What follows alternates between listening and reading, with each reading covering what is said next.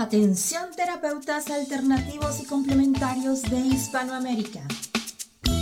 Un día, un visionario personaje tuvo la genial y maravillosa idea de unificar y aglutinar a todos los sanadores de Hispanoamérica, para que de esta manera hacer llegar el mensaje de paz, amor y conciencia al resto de la humanidad. Es por esto que antes de dormir y directamente desde donde los volcanes vomitan la dolencia de la tierra, desde donde la tierra se estremece sísmicamente para sacudir la conciencia planetaria, desde donde las reservas mundiales de agua en forma de glaciares se desvanecen furiosamente por la culpa del hombre desechable desde aquí, desde esta angosta y delgada faja de tierra llamada Chile, las campanas resuenan, las vibraciones expanden y la luna desde su balcón nos ilumina la mirada para recordarnos que llegó la hora, la hora de conectar nuestras almas desde todos los rincones para unirnos aquí donde el diablo perdió el poncho. Démosle la bienvenida al señor Jan Meyer.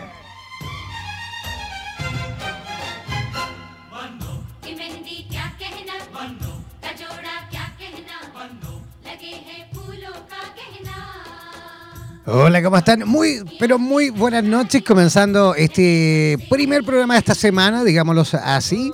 ¿Cómo están ustedes? Eh, yo comenzando feliz, de verdad, feliz de reunirme nuevamente en torno a la mesa para conversar, como siempre, con eh, los terapeutas hispanoamericanos, con los terapeutas latinoamericanos en esta, en esta, digamos, emisora, en esta, sí, quería decir en realidad en este rincón del planeta. Eh, sí, me encuentro en este momento en pleno desierto de Atacama. Estoy en la ciudad de Copiapó, que es la capital de la tercera región de Atacama en Chile, transmitiendo y comenzando este programa dirigido a la comunidad de terapeutas latinoamericanos. Sí, digo latinoamericanos porque no olviden que radioterapia son cuatro estaciones. Esta, que es Radioterapias Latinoamérica, con terapeutas de Latinoamérica en horario Latinoamérica. También tenemos Radioterapias España, con terapeutas de España en horario de España. También radioterapias eh, en inglés para el resto del mundo. Y por supuesto también radioterapias eslava para los 22 países de habla rusa, que también conforman, por supuesto, esta gran red de terapeutas de radioterapias internacional. Oye, si todavía no te has hecho parte de, nuestro, de nuestras redes sociales, por favor te invito a que ingreses a nuestro Facebook, ingresando a www.facebook.com barra slash radioterapias. Voy a repetir, www.facebook.com barra slash radioterapias. También de la misma forma, evidentemente buscándonos como radioterapias, nos encontrarás tanto en Twitter como en Instagram, ¿vale? Así que ingresar, por supuesto, y hazte parte de esta comunidad de terapeutas de radioterapias internacional. Como les comentaba, feliz, eh, tuve un fin de semana eh, un poquito, un poquito eh, digamos, carreteado, como se dice aquí en Chile, un poquito ajetreado, con harto movimiento, trabajo también pero también, por supuesto, la posibilidad de juntarme con los amigos fin de semana, que siempre, siempre hace muy bien, ¿no? Son risas, eh, harta buena onda, así que contentísimo también de llegar al día lunes y encontrarme eso, o reencontrarme con los terapeutas a nivel latinoamericano. Tengo la posibilidad de ir eh, monitorizando a través del sistema streaming, ¿vale? La cantidad de gente y los países que se encuentran en este preciso instante en tiempo real escuchándonos. Tenemos, eh, oye, tenemos de Alemania, imagínate, gente de Alemania escuchándonos, también de Chile, de Colombia, de Venezuela, de Argentina y de Perú, veo hasta el momento. Esperemos que ahí se vayan conectando, por supuesto, también los otros países restantes. Voy a comenzar a presentar a nuestra primera invitada. Recuerden que es la primera porque como siempre vamos a tener dos invitadas esta noche. En esta primera parte tengo la oportunidad de recibir, o mejor dicho, sí, de darle la bienvenida a esta gran amiga que es licenciada también en administración, también en eh, Flores de Baje, practicante de Flores de Baje, estudia también medicina natural y sanadora pránica. Además, es eh, instructora en nivel 1, 2 y 3 de Flores de Baja. También desde el año 2000 eh, conoció el sistema floral, fecha en la cual comenzó a estudiar el nivel 1. Posteriormente, por supuesto, el resto de los niveles. Después de haber transcurrido tres años como practicante en terapia floral, comienza su formación como instructora oficial del sistema. Su pasión son, por supuesto, la terapia floral y también desea, dice, que la humanidad entera conozca las bondades de este sistema. Y por supuesto, esta noche la quisimos invitar para conversar un tema tangente, digamos, un tema que justamente en este momento está pero ahí a flor de piel y vamos a conversar y recibir, por supuesto, con la mejor energía, como siempre, a nuestra amiga América Irrazabal. ¿Nos escuchas, América? Buenas noches, claro que sí, tremenda presentación, muchísimas gracias, bien. bueno, aquí desde Monterrey, México. Eh, preparada pues para tu bello programa. Gracias por, tu invitación, pues. No, gracias a ti de verdad por, eh, por eh, haber aceptado nuestra invitación. Tenemos un tema interesantísimo. De hecho, de hecho tú justamente eres una inmigrante también. yo también. Sí, efectivamente. Yo también tuve, viví la experiencia de ser migrante durante 10 años de mi vida, viví fuera de mi país sé lo que es estar fuera, sé lo que es comenzar desde cero y por supuesto no es eh, muchas veces eh, eh, miel sobre hojuelas, ¿no? Muchas personas creen que, que, justamente comprarte el billete del avión y partir a buscar, digamos, nuevas experiencias y posibilidades fuera es súper simple. Y no, no, de hecho estamos viviendo tiempos, como les comentaba en un principio, tiempos bastante complicados y difíciles en esa materia.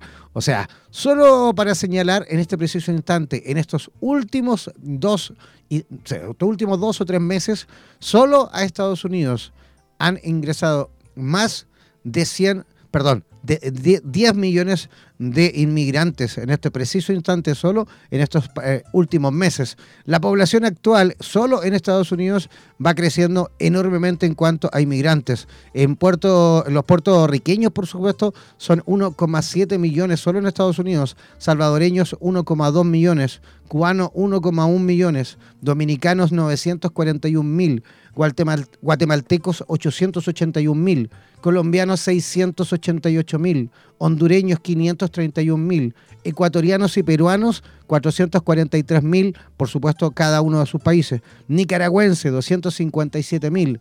Y venezolanos 197 mil, son personitas por supuesto que han tenido que abandonar sus países por diversas eh, situaciones y han tenido que por supuesto buscar eh, muchas veces asilo o protección o una oportunidad nueva en Estados Unidos, solo en Estados Unidos, sin mencionar, por supuesto, lo que nosotros también estamos viviendo aquí en Chile y que también viven en otros países como Argentina, Canadá, Costa Rica, Ecuador, Honduras, en fin. Sí, bueno, nosotros tenemos ahí a Venezuela, está cerquita a Colombia, pues, y entonces eso es que vemos en las noticias, este, cómo las personas van a pie con sus niñitos en brazos, pasando frío, pasando todas las incomodidades, porque no tienen para pagar un boleto, pero en su pensamiento solo está el salir del país, ¿verdad? Así entonces así los vemos cómo van hacia Perú y entonces o para Ecuador, y entonces, bueno, toda eso es una caravana también, ¿no? Entonces la crisis en todos esos pueblos nuestros está ya colapsando todo, ¿no? Colapsan los de que están de este lado y colapsan los que están allá porque por la situación de crisis que hay en el país, ¿no? Así es. Entonces, de verdad que sí, es un tema. Bueno, yo soy migrante también, pero en otras en otras condiciones, digamos, ¿no? Porque tengo mis hijos acá que ya tienen cinco años, entonces ya la situación fue muy distinta. Pero las personas que están saliendo con, sabes, que no tienen ni para comprar un boleto, pero necesitan porque piensan que en otra parte les va a mucho mejor, que hay trabajo. Pero estamos viendo entonces que también en Guatemala tampoco hay trabajo, en Honduras, en Ecuador, con todas esas cifras que estás diciendo, ¿no? Toda la gente que va saliendo. Así es. América, te pido, te pido que te alejes un poquito más del teléfono para que no sature, un poquito más. Yo prefiero darle un poquito de volumen yo, pero que no sature, ¿vale? Ok, ah, ok. Eso, ahí mucho mejor, ya. Mira, eh, tú justamente propusiste un tema maravilloso, eh, el cómo también eh, las terapias complementarias, en este caso la terapia floral, cómo también aporta, ¿no? Cómo también aporta a la hora, a lo mejor, de aliviar, digamos, de alguna forma, este proceso de, llegar a un país que no es el tuyo, de comenzar desde cero con esa tremenda incertidumbre de, del cómo te va a ir, ¿no? Cómo te va a recibir el país, se vas a encontrar eh, trabajo, si te va a alcanzar para vivir, toda esa situación de absoluto estrés, ¿no? Se puede, por supuesto, superar, superar a través de la terapia Es correcto, fíjate, el doctor Bach decía que nuestra salud física dependía de la manera como pensamos, de nuestros sentimientos y emociones, ¿verdad? Entonces, de manera tal que la salud muestra armonía cuando nosotros pensamos entonces positivamente. O sea que la enfermedad va a estar relacionada con el pensamiento negativo y destructivo. Entonces, esas personas que vemos que están saliendo de su país hacia otro destino, ¿verdad? Entonces podemos pensar cómo se sentirán ellos cuando lleguen a un país que piensan que lo va a tener todo, que es más fácil, y empiezan a buscar, lo primero, bueno, tengo que buscar un empleo, ¿no? Y empiezan a caminar, como decimos, a patear calle, ¿no? A patear calle y vemos que las cosas se nos van poniendo difíciles y se van acabando, acabando los dólares que podamos traer de ahorro. Entonces ahí comienza ya, como decimos, una pesadilla, ¿no?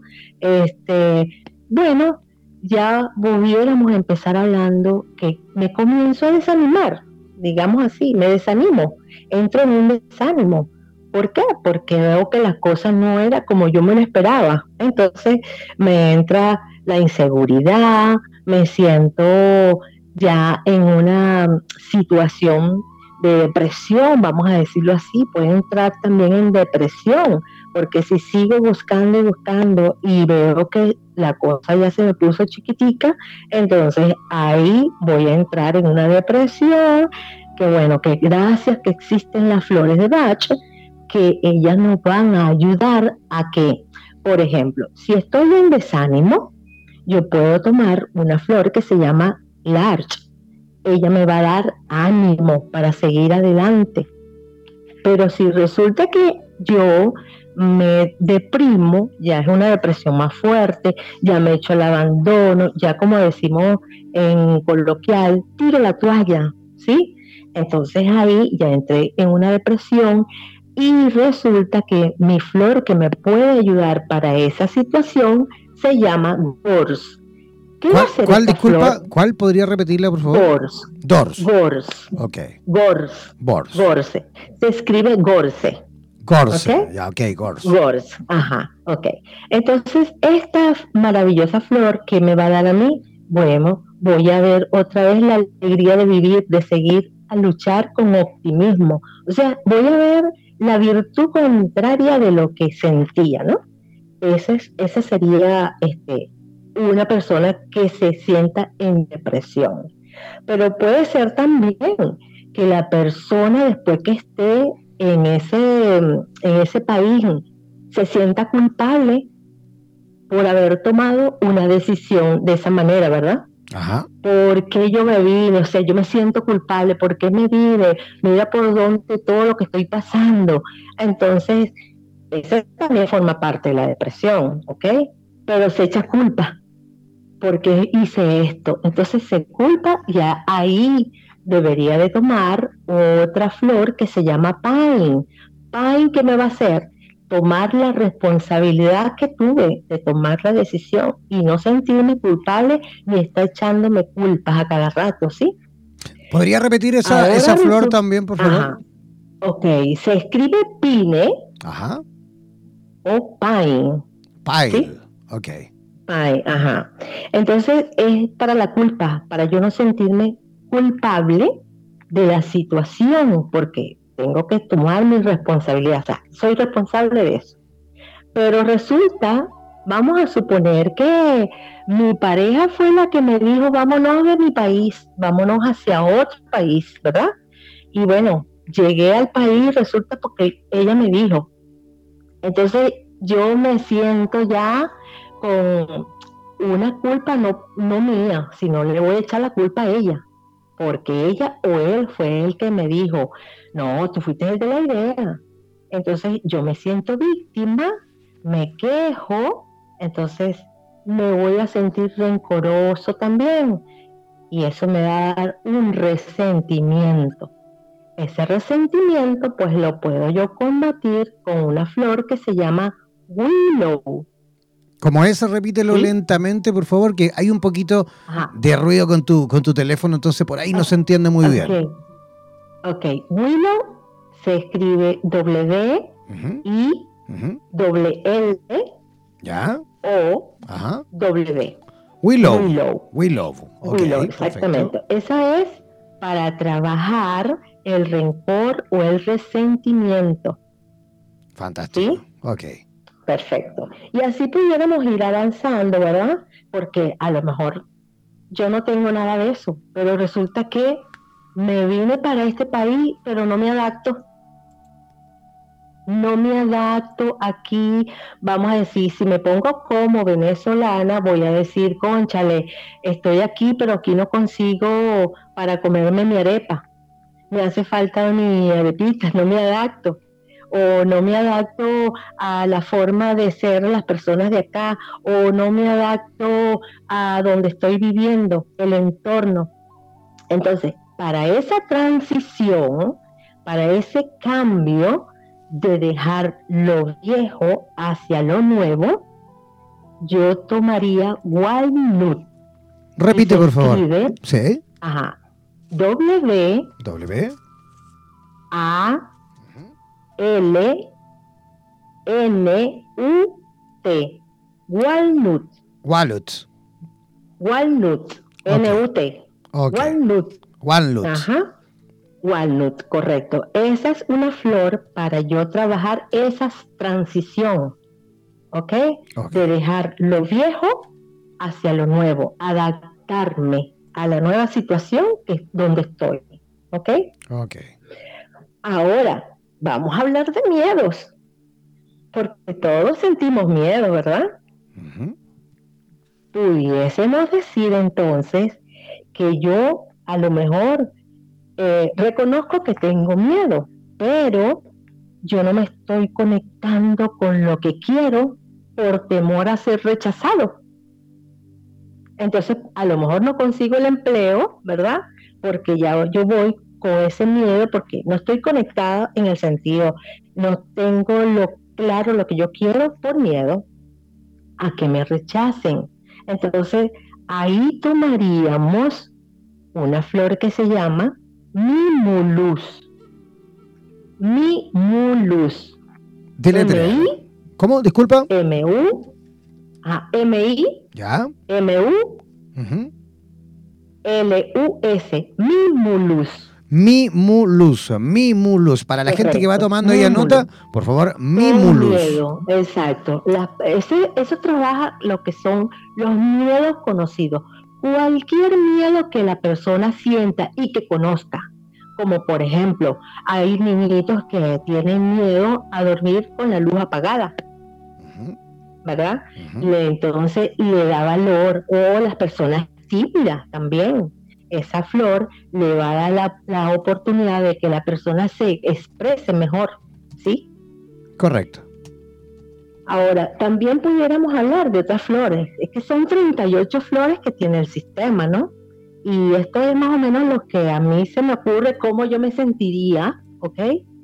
Qué situaciones yo pudiese estar pasando en una situación de esta que ha tocado a las personas emigrar, pues. Oye, América, una consultita, una consultita antes de continuar mencionando las flores. Eh, ¿Estas mismas flores se pueden suministrar también a niños que, eh, por supuesto, también viven una situación de estrés al eh, abandonar su país, al dejar sus amigos, el colegio, el cambio, todo? Todo. Esto es una maravilla. Este es un sistema tan sencillo, simple, natural, que no tiene ninguna repercusión en, la parte física, no es tóxico, ¿ok? No crea dependencia.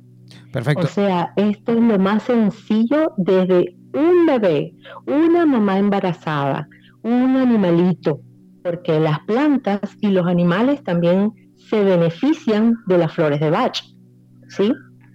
o sea que no, no, hay, no hay posibilidad de que la persona diga, eso no le va a hacer, eso le va a hacer daño.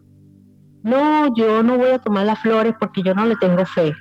Aquí no estamos hablando de fe o no fe. Claro, si tenemos la fe, obviamente más rápido va a trabajar.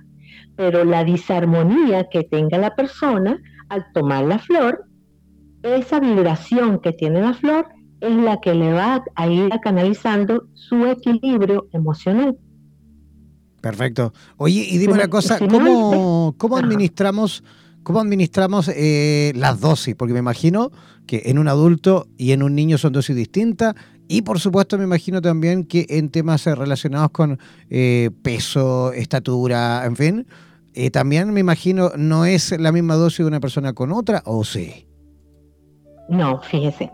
Aquí esto no opera como la medicina alópata, ¿ok? Esto tampoco es una alternativa. Nosotros, eh, el sistema, lo, lo que hablamos es más bien complementario. Decimos, vaya a su médico, pero se toma también las flores de Bach. La dosis es para niños, para adultos, igual, igualita. ¿Cómo, ¿Cómo haríamos para nosotros hacer una preparación floral? tomamos una botellita de 30 mililitros con agua mineral. Ajá. Por ejemplo, queremos hacer estas flores que estamos acá, ¿verdad? Eh, que les mencioné con anterioridad. Vamos a agarrar de un concentrado dos gotas y la vamos a colocar en la botellita de 30 mililitros de agua mineral. Perfecto. ¿Ok? Y de ahí vamos a tomar cuatro gotas. Mínimo cuatro veces al día. Esa es la dosis mínima. Ahora, en un momento de más crisis, vamos a suponer que la persona de verdad este, tiene mucha crisis, pudiéramos agregarle incluso a esa misma fórmula la fórmula Rescue Remedy. Esa es la única fórmula del sistema que creó el doctor Bach para los momentos de crisis o de emergencia.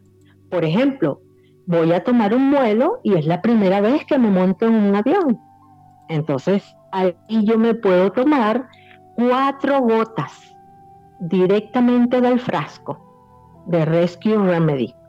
Esa es una, vamos a decir, una flor, un remedio floral que siempre yo digo a mis estudiantes que deben de tenerla con cito, llevarla en el bolso, porque uno no sabe en qué momento la puede necesitar uno mismo o podemos ayudar a otra persona. Yo he tenido casos, en mi larga experiencia con las flores, de ayudar a las personas en la calle que lo haya atropellado una moto, un carro, se hayan caído, eh, cualquier situación así, o la persona de repente se sintió mal, uno le da cuatro gotitas en la lengua, que lo deje un segundito y luego traga. Incluso hasta se lo podemos aplicar en las partes de la sien, si tenemos dolor de cabeza, ¿verdad? Nos masajeamos un poquito y el dolor desaparece. Pero eso es con la fórmula de Rescue Remedy, ¿ok? El Rescue Remedy, perfecto. Para los momentos de crisis. Para los momentos de crisis. Incluso para una persona que esté, que la vayan a operar después del parto, o sea, tiene varias bondades el Rescue Remedy. Lo podemos tomar antes de, antes de una entrevista de trabajo. Generalmente la persona se siente aprensiva, ¿verdad? Se siente asustada, se siente con mucho miedo, nervioso, estresado. Entonces, Rescue Remedy nos ayuda, pero para esos momentos de crisis, nada más. Es como, es como la, más popular, ¿no? Sí, sí, es la más popular precisamente por eso, pues porque es para ese momento. Pero hay personas que quieren estar tomando Rescue todo el tiempo, todo el tiempo, pero no, es ahí cuando uno tiene que darse cuenta que eso es el momento, pero si la situación te sigue, quiere decir que te debes de examinar con una persona que te haga la evaluación para saber cuál es la emoción, porque esto no va, vamos a decir, a la parte de la enfermedad. Ay, que yo vengo porque me duele la cabeza o porque tengo alergia o porque, vamos a decir, me dijeron que las flores me ayudan a rebajar de peso. No, las flores no ayudan a eso, pero la emoción sí. Si comemos por impulso, ahí hay una flor que te va a ayudar a la impulsividad. ¿Ok? La ansiedad. Si comemos por impaciente, ajá, la ansiedad. Si como porque soy, vamos a decir, muy impaciente, entonces hay una flor que se llama impatience, ¿verdad? Que me va a dar la paciencia, ¿sí? Y así este, vamos trabajando la emoción. Entonces, esto no es a la enfermedad como tal, sino es a la persona. O sea, va a la causa. ¿Sí? Oye, ¿Qué es lo que lo produce? Así es. Oye, América, en eh, virtud del tiempo, ¿no? Eh, se viene eh, algo, No, esto es un tema muy largo y de verdad apasionante el mundo de las flores porque obviamente esa es la real enfermedad. Así Todos pasamos por situaciones y si nosotros estamos en equilibrio emocional, pues ahí no pasa nada, ¿sí? No nos enfermamos. O sea que debemos de pensar siempre y estar en armonía, en alegría, con amor hacia el prójimo. Este tema es sin duda uno de los temas eh, más apasionantes. Nosotros siempre ya hemos hablado de terapia floral ya en un montón de oportunidades. Eh, siempre, por supuesto, las personas están eh, súper interesadas en aprender, ¿vale? Eh, de hecho, siempre, eh, después de los programas, siempre la gente por ahí consulta dónde poder tomar capacitaciones, dónde poder instruirse de mejor forma. ¿Tú vas a realizar ya pronto alguna capacitación, alguna actividad en México? Sí, pero ya no será para este año, sino para el próximo año. Dios mediante, ya estaré informando este, donde voy a comenzar a dar los talleres. Perfecto. ¿Y cómo, cómo pueden las personas localizarte, contactarte, las personas que quieran ir enterándose en cuanto a actividades tuyas? Ok, eh, yo tengo un correo, ¿verdad? Irazábal, Irazábal47. Ya. Irazábal47. Irazábal, Irazábal con Z. exactamente, y de grande arroba hot, y 47 el número, arroba hotmail.com. Repite, por favor, para las personas que no alcanzaron a tomar apunte. Ok, Irazábal. Con Z y con B larga, 47 con número. Ya. Exacto, arroba hotmail.com. Perfecto. ¿Quieres dar algún otro medio de contacto? Cómo no, eh, mi teléfono es 81 Ajá. 1573 Ajá. 3974. También en Facebook. Ajá. Como Flores de Bach en Monterrey. Flores de Bach en Monterrey. En Monterrey. Perfecto. Oye, yo quiero también, antes de, despedirte, quiero eh, repetir el WhatsApp de América para las personas que no alcanzaron a tomar apunte. Por favor, Atención, el código de país, sin más, perdón, más 521 811573 3974. Voy a repetir, el más 521 811573 3974 ese es el WhatsApp de nuestra amiga América, que está residiendo, por supuesto, en la ciudad de Monterrey, en México, y que desde ya comenzamos a despedir y agradecer, por supuesto, su visita esta noche aquí donde el diablo perdió el poncho. Muchísimas gracias también por la atención y de verdad estoy muy agradecida contigo, Jen. Este, bueno, seguimos aquí también para oír a la próxima invitada tuya del programa. Muchísimas gracias, por supuesto, y mantente en línea y vamos a estar sin duda conversando en alguna otra oportunidad de esto o de todos los temas que tú dominas, ¿te parece? Perfecto, con gusto, con gusto. Un abrazo gigantesco, que descanses. Perfecto, otro para ti. Chao, chao. Chao. Ya, ya estábamos en contacto directo con eh, nuestra amiga América directamente desde la ciudad de Monterrey. Vamos a hacer una pequeña pausa, pausa musical eh, cortita, y a la vuelta vamos a entrar en contacto con la ciudad de Quilpué, aquí en Chile. Vamos a estar conversando con Carolina ah, Ayala. Ella es eh, técnico veterinaria y ella nos va a contar un poquito su eh, experiencia en cuanto a trabajo con mascotas. Ella es una experta y ha ido poco, poco a poco estudiando el funcionamiento, mejor dicho, las conductas de los distintos animalitos, digamos, de carácter más doméstico y por supuesto ha ido entendiendo su, actuar y cómo por supuesto poder, eh, digamos, convivir con ellos de mejor forma. Vamos a estar regresando en nada y vamos a estar conversando con Carolina Ayala, sin duda aquí donde el diablo perdió el poncho. ¿Sientes que tus servicios terapéuticos no llegan a oídos de quienes lo necesitan? ¿Quieres difundir cursos, talleres y tus conocimientos a las personas indicadas? ¿Necesitas promocionar un seminario, una feria, un festival, una expo u otro evento terapéutico en cualquier lugar del mundo?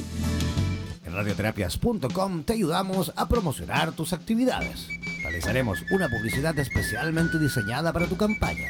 Difundiremos tu campaña en nuestra programación continua todos los días del mes y te entregaremos la grabación en formato MP3 para que difundas tu publicidad vía WhatsApp o mediante los medios que estimes conveniente. Incrementa tus visitas y aumenta tus seguidores en redes sociales. Para más información, contáctanos al email radioterapiasonline.gmail.com o al WhatsApp más 569-494-1067. Repetimos, más 569-494-1067. No olvides que en radioterapias.com somos lo que sentimos.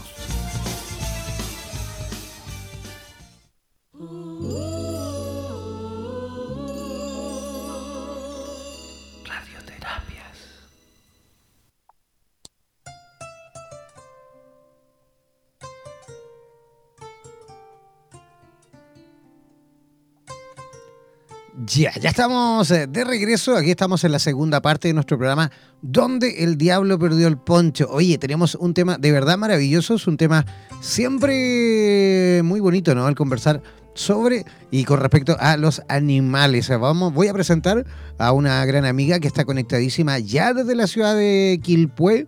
Ella ha dedicado toda su vida a, conectar con la tierra y sus elementos. Corazón de Quirón, desde pequeña eh, buscó ayudar y confortar a todo animal.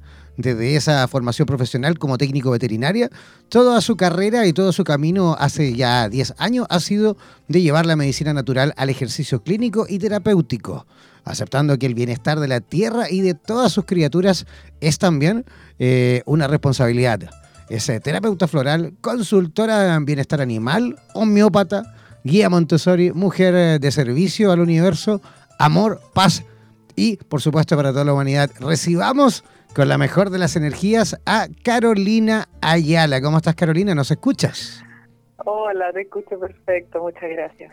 Oye, gracias a ti de verdad por aceptar nuestra invitación. Eh, eres sin duda una personita bien especial porque el trabajar con este tipo de criaturas, estos seres maravillosos que son eh, fundamentalmente parte también de nuestra familia, parte también de, nuestro, de nuestros seres queridos, aunque por ahí en algunos lugares todavía están como recién aprendiendo y madurando esto, pero sabemos por supuesto que la sociedad ha cambiado muchísimo en cuanto a la protección animal, en cuanto al cariño que tenemos a nuestras mascotas, a nuestros animales. Tiene que ser, por supuesto, especial y uno, Carolina, me imagino, también debe ser una persona un poquito especial para poder trabajar con, con estas eh, cositas tan lindas, ¿no?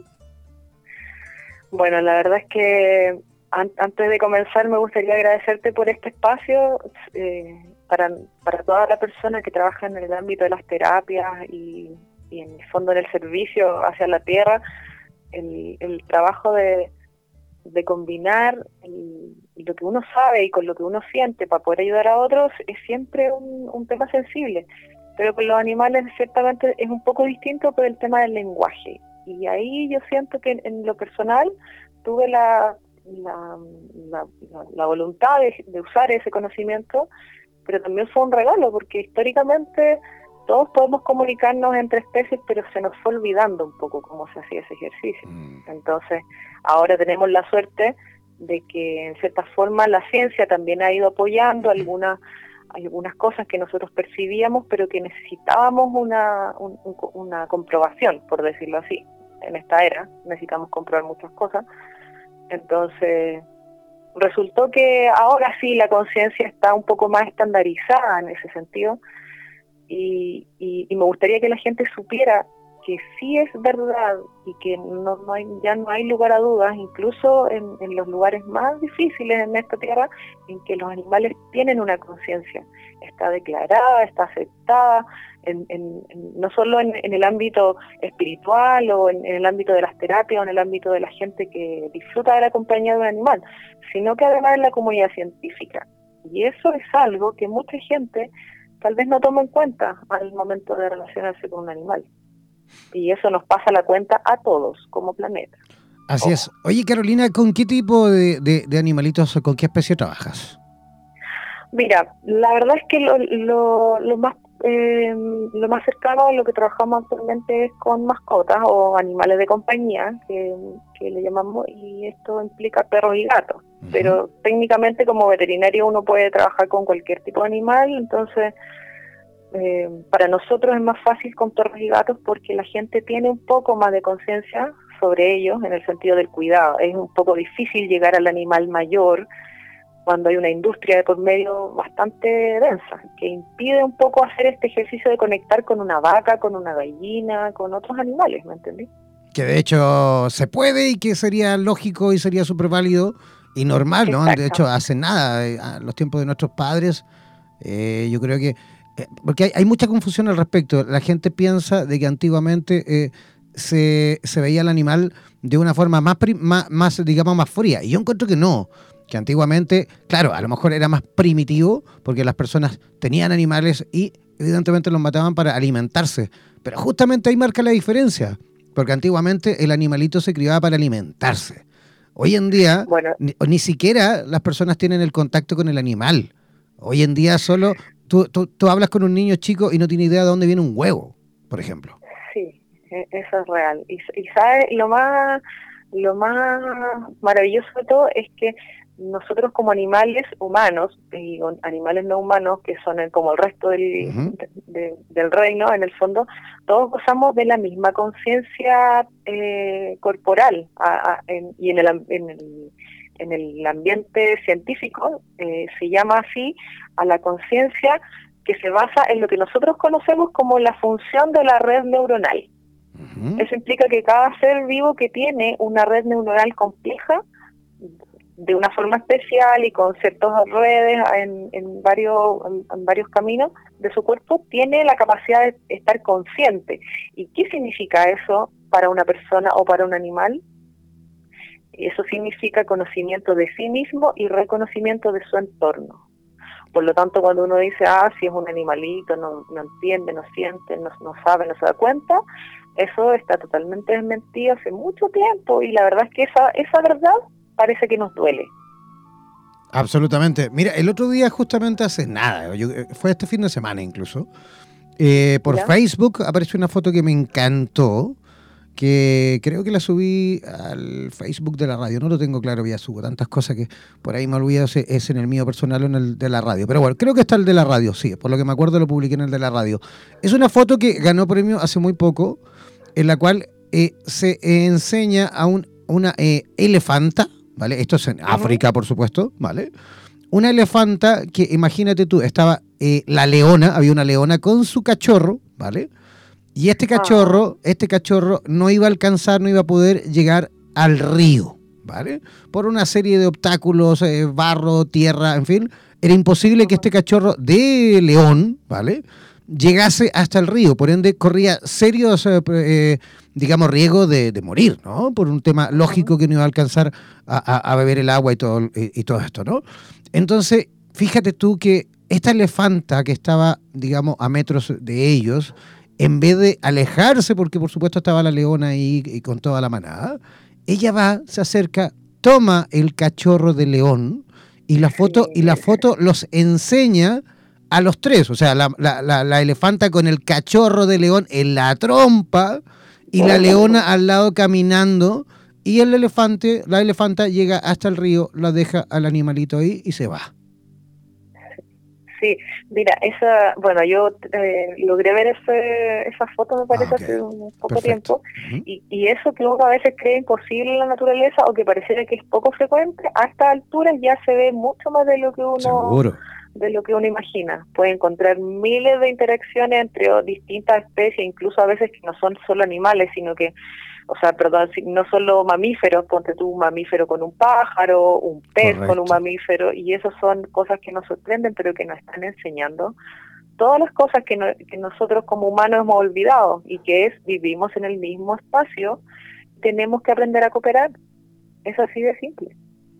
Oye, Carolina, y con respecto a, especies eh, que están más cercanas, ¿no? Como gatos, perros, algunos pajaritos por ahí, eh, ¿qué, cuidados a lo mejor eh, necesitan perros y gatos y que a lo mejor podemos aportar en cuanto a terapias, digamos, de carácter más complementarias?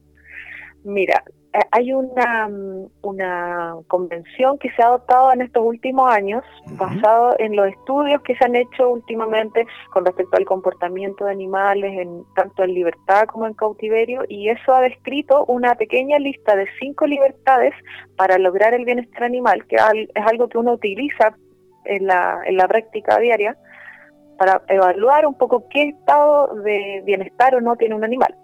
Y esto se traduce en cinco cosas muy puntuales que te las quiero nombrar para que todas las personas sepan que la libertad de un ser se, se puede eh, resumir en pequeñas cosas, pero son tan profundas que necesito contártela. Y la primera es hambre y sed, algo muy básico, pero que no todo el mundo puede obtener. Imagínate, no estamos hablando solo de animales. No, humanos, ¿cierto? Ya.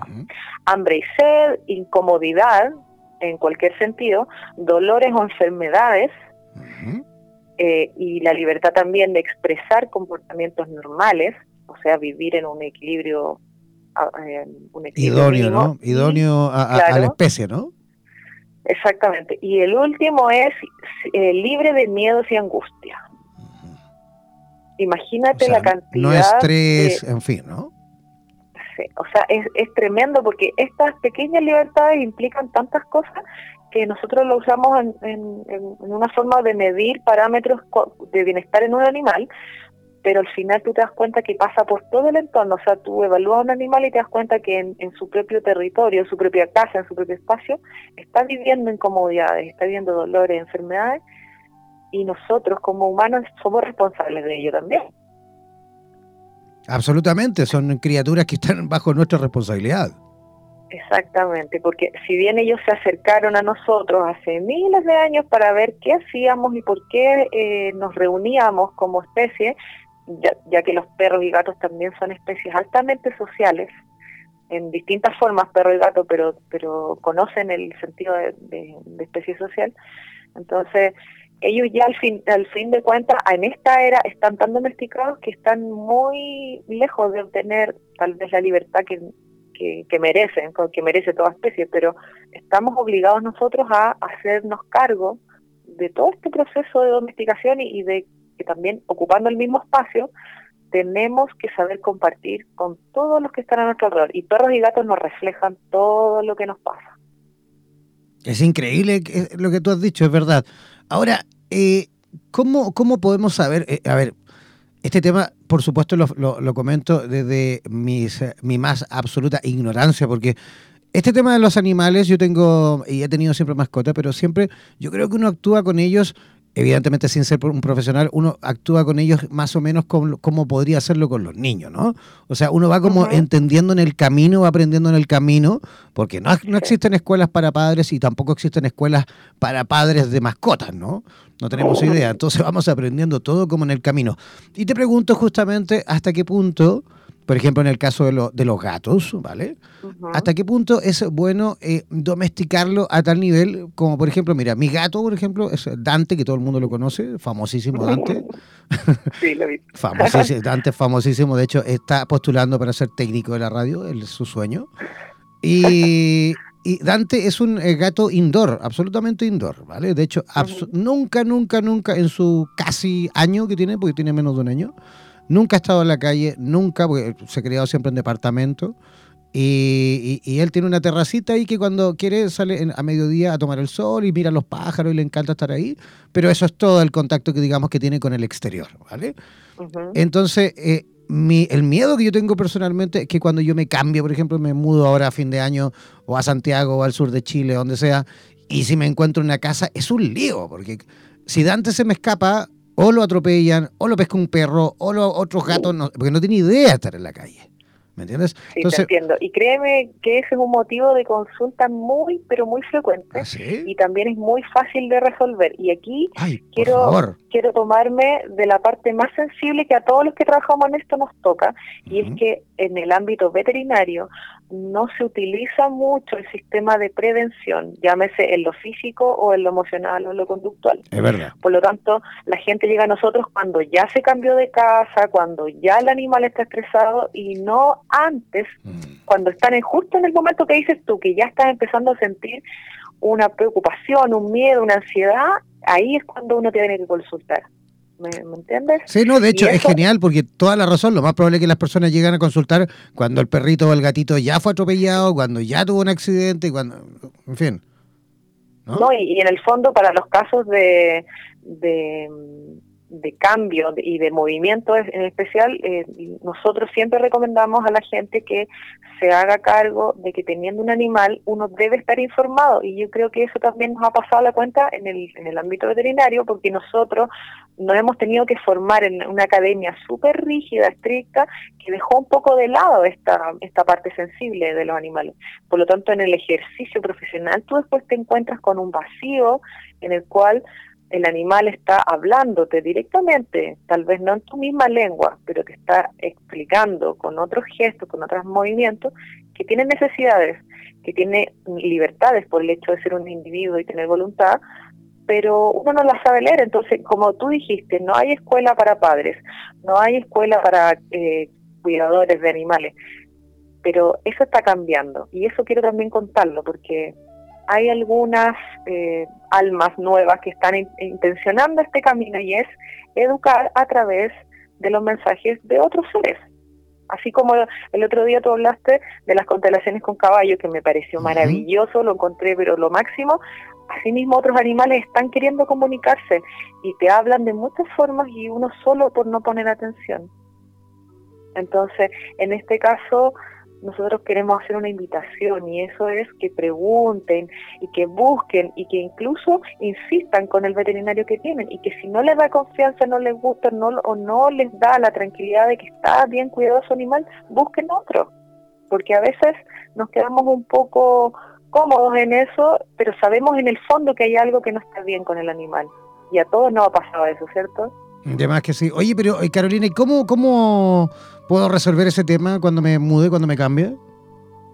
Mira, la forma más fácil de resolverla es que hagamos una consulta, pero ahora ya lo único que te puedo decir es que eso se resuelve con tiempo, con una medida preventiva que es un tratamiento previo al viaje, durante el viaje y posterior al viaje y eso se trabaja con flores de Bach, con eh, enriquecimiento ambiental, con algunos conocimientos específicos que deberían manejar con respecto a los gatos y sus niveles de estrés, lenguaje corporal, cosas muy básicas, pero que hacen la diferencia en cuando un animal vive al lado de una persona y se tiene que adaptar a este ritmo, a estos cambios y a todo lo que implica moverse junto a un humano a esta altura de la vida.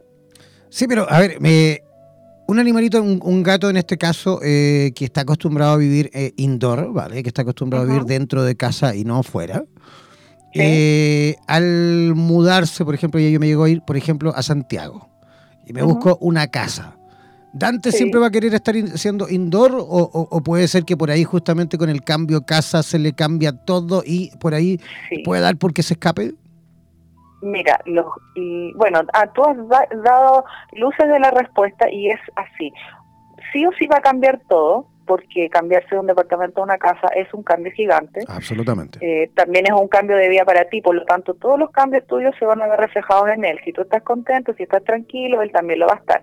Pero si tú estás ansioso, él tampoco lo va a estar. Entonces uno por eso prepara el cambio, incluyendo esas cosas que van a pasar. Mira, sabes que a tu gato le va a pasar que va a querer salir al patio puede que se demore una semana o puede que se demore meses, porque no sabemos si hay otros gatos al lado, si hay perros, si hay árboles, si hay calles, si hay bosque, no sabemos lo que hay. Entonces, por eso las consultas se hacen eh, preventivas y eso implica que a nosotros nos gusta trabajar por lo menos un mes antes de un cambio de casa, mínimo. O sea, idealmente sería tres meses antes para ir preparando porque uno no se cambia de casa de un mes para otro tampoco. No, claro que sí. Oye, no, y aparte que este, este es un resuelto. O sea, les voy a contar una, una anécdota rapidita ¿ah? antes, antes de despedir, antes de despedir a, nuestra amiga. Hace nada, como un mes, nosotros vivimos en tercer piso, un departamento. Y en el segundo piso, como te digo que él sale a la terraza, porque hay una terraza, y abajo en el segundo piso hay una perrita chica, Camila, ¿vale? Que es una poodles súper, eh, eh, eh como bien eh, estresada, ¿no? No estresada, pero tiene su carácter ella, ¿no? Todo el mundo que pasa por ahí... Los animales normalmente están un poco más estresados. Sí, ¿no? Bueno, ella siempre con, con su carácter ahí un poquito enfadada, enojada siempre con todo el mundo. Entonces, lo más divertido es que cuando Dante sale a la terraza, por supuesto, la Camila se vuelve loca porque no puede ver a un, piso más arriba que el otro está ahí mirando para abajo y, y en fin, ¿no? Se vuelve loca. Y este, como le encanta el, asunto, la mira y, la mira y la mira y la otra vuelta loca ladrando, ¿no? Y es muy divertido porque el otro día yo salgo y el Dante no estaba en la terraza. Entonces, Dante, Dante, y sentía miau de abajo. Y yo dije, pero qué oh. onda, dije yo. Y, espérate, y miro la escalera, iba bajando la escalera, y yo digo, ¿dónde vas? Y voy detrás de él, y el tipo baja y se mete, espérate, estaba la puerta del departamento de la Camila abierta, por ende la Camila dentro del departamento, pero con la puerta abierta, y ella estaba ahí adentro, ¿no? Y este compadre entra al departamento, imagínate. Va para allá, bien, chorizo, se mete al departamento y de repente sale, por supuesto, pero corriendo, rajado, la otra ladrando detrás y sube, pero como los diablos, al tercer piso. Pero imagínate el, el, tipo pesado, o sea, él bajó a echarle la choría a la perra abajo y subió bien, bien feliz, bien campante, ¿no?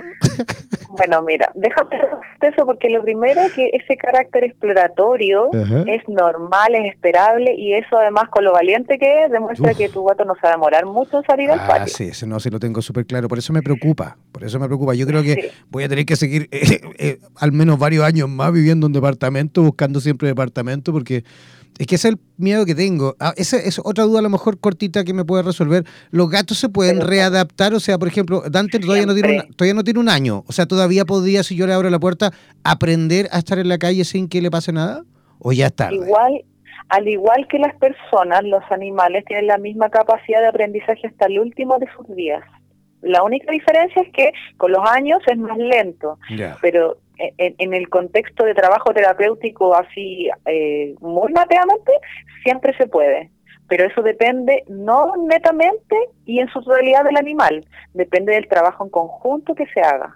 Claro, y del entorno también, pues me imagino que si de la noche a la mañana sale a una calle, a una avenida llena de microautos que soy yo y no tiene idea, claro, tiene más posibilidades de tener un accidente.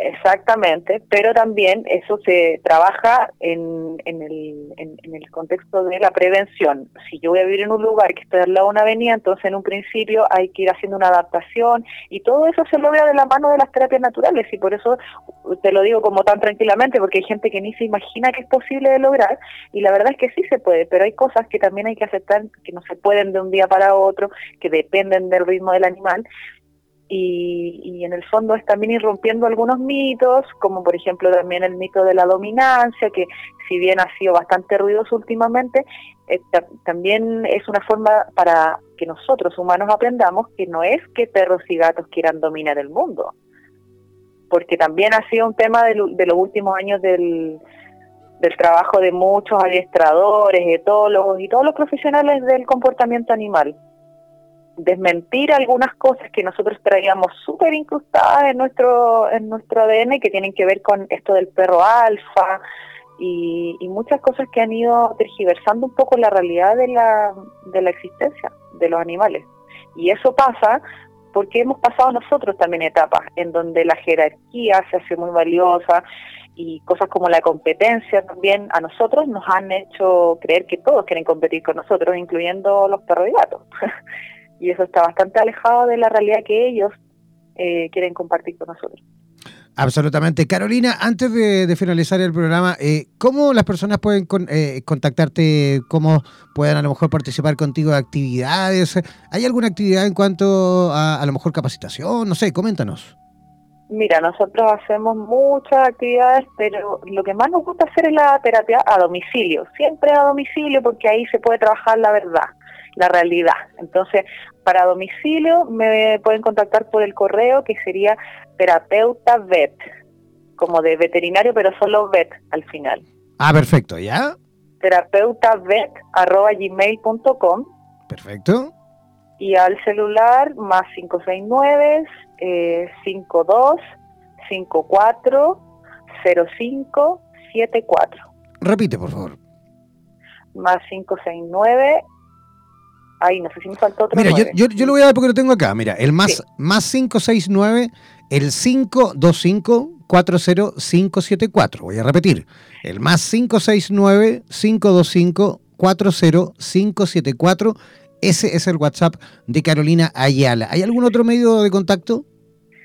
Sí, nosotros ahora eh, estamos empezando a, revivir el, portal de Facebook que nosotros antes trabajábamos como el tema de las consultas, pero ahora lo estamos usando para difusión, difusión de terapia, de bienestar animal y de medicina natural eh, para animales y ese es Veterinaria Natural. Lo busca en Facebook tal cual, Veterinaria Natural, y aparece ahora eh, la información nueva que estamos queriendo compartir en relación a todo lo que pasa con el ámbito animal y la terapéutica y la medicina que ha ido avanzando mucho y que también es una herramienta para evolucionar. Por supuesto que sí. Oye, queremos, queremos agradecerte tu visita esta noche y esperamos, por supuesto, tenerte pronto en nuestro programa.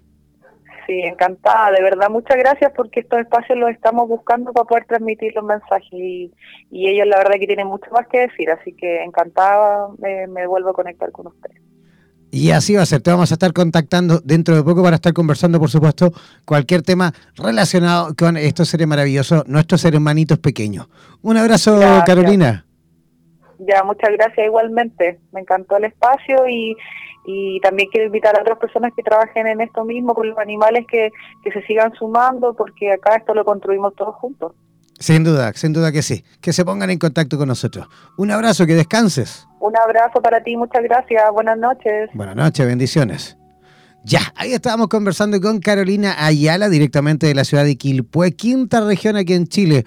Oye, yo ya comienzo rápidamente a despedirme, estoy un pelín pasado del tiempo, pero me voy feliz como una lombriz, más a gusto que un arbusto, de haber eh, compartido con ustedes, por supuesto, otro programa más aquí donde el diablo perdió el poncho nos reencontraremos mañana a la misma hora en esta misma estación latinoamericana de Radioterapias Internacional. Yo comienzo a despedirme. Gracias por la participación. Nos vemos mañana. Chao, chao, pescado.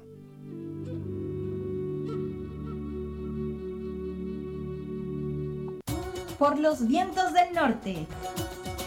Por los vientos del sur. Por los vientos del este y del oeste desde la radio oficial de la Comunidad de Terapeutas Hispanoamericanos Unidos, damos por finalizada esta sesión.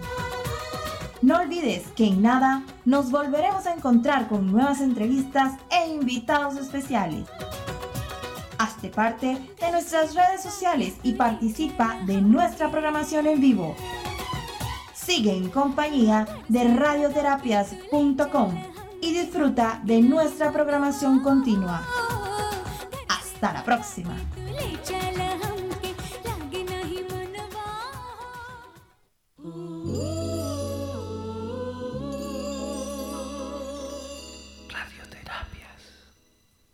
Somos la radio oficial de los terapeutas holísticos del mundo. En radioterapias.com somos lo que sentimos.